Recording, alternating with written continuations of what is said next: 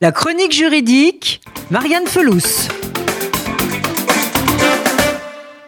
L'utilisation prolongée du nom de son ex-époux de manière continue et paisible ne se transforme pas en droit, et ce, même pour des raisons professionnelles. C'est ce qu'a rappelé la Cour de cassation dans son arrêt du 26 juin dernier. Dans le cadre d'une procédure de divorce, la règle de principe est que le conjoint perd automatiquement l'usage du nom marital une fois le divorce prononcé sauf à obtenir l'autorisation par le juge, et en ce cas, il est nécessaire pour la personne de justifier d'un intérêt particulier pour elle ou pour ses enfants, ou dans le cadre d'un accord amiable, mais qui doit être repris soit dans la décision, soit dans la convention amiable.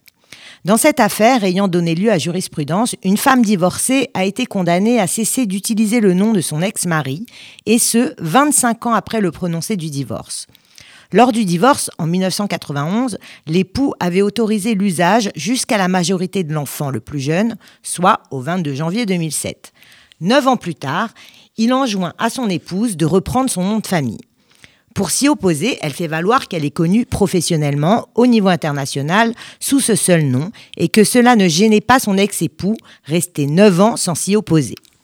Il est intéressant de relever que pour la Cour de cassation, l'utilisation ultérieure de ce nom est abusive, le silence de l'époux ne valant pas acceptation, et ce, même pour une utilisation sur une longue période et sans trouble occasionné.